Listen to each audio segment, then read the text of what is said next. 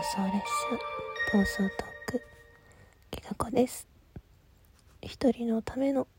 お便りを返しご本人様にはすでにお便り返信していますが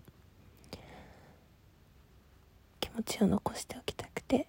収録しておきたいと思います。先日私の収録友達なんかいらないっていうねそちらの収録に猫のしもべちゃんがリアル疲れるのわかるって送ってくださいました。どうもありがとう。なんかちょっとね自分が冷たい気がして不器用だけど自分のわがままで分かってよみたいなそんな気持ちのちょっと投げやりな収録だったんだけど。ああ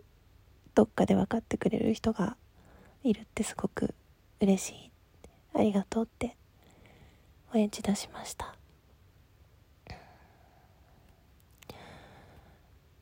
ビブリオトークの時にね初めてやり取りさせていただいてライブも一度コラボさせてもらって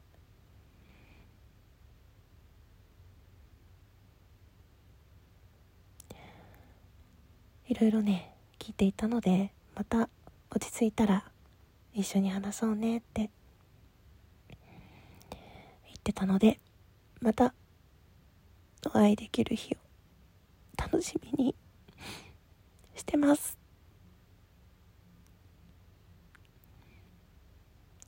2日前